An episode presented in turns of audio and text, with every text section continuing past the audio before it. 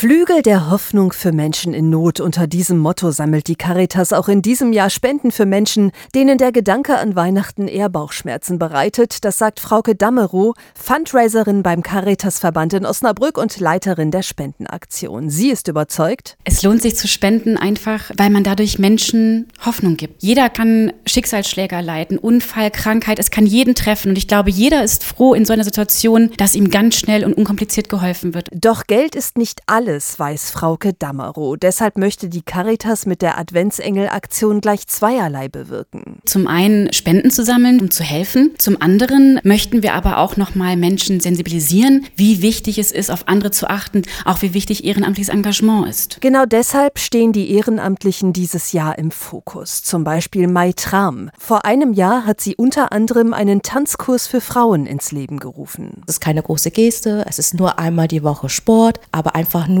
durch Kreativität, dass man dann Connection und Community schaffen kann, finde ich es einfach super. Was für die Ehrenamtlichen wie Mai Tram nur eine nette Geste ist, ist für die Teilnehmenden jedoch immens wichtig, weil sie in Kontakt kommen zu Gleichgesinnten, auch mal über Sorgen und Probleme reden können. Das sagt Marie-Ann Marschall, Referentin für den Freiwilligendienst im Caritas-Verband Osnabrück. Ganz häufig ist es so, dass Ehrenamtliche selber gar nicht so sehen, was sie eigentlich leisten, was diese kleinen Dinge, die sie tun, eigentlich für die Gesellschaft eben ausmachen im Großen und Ganzen.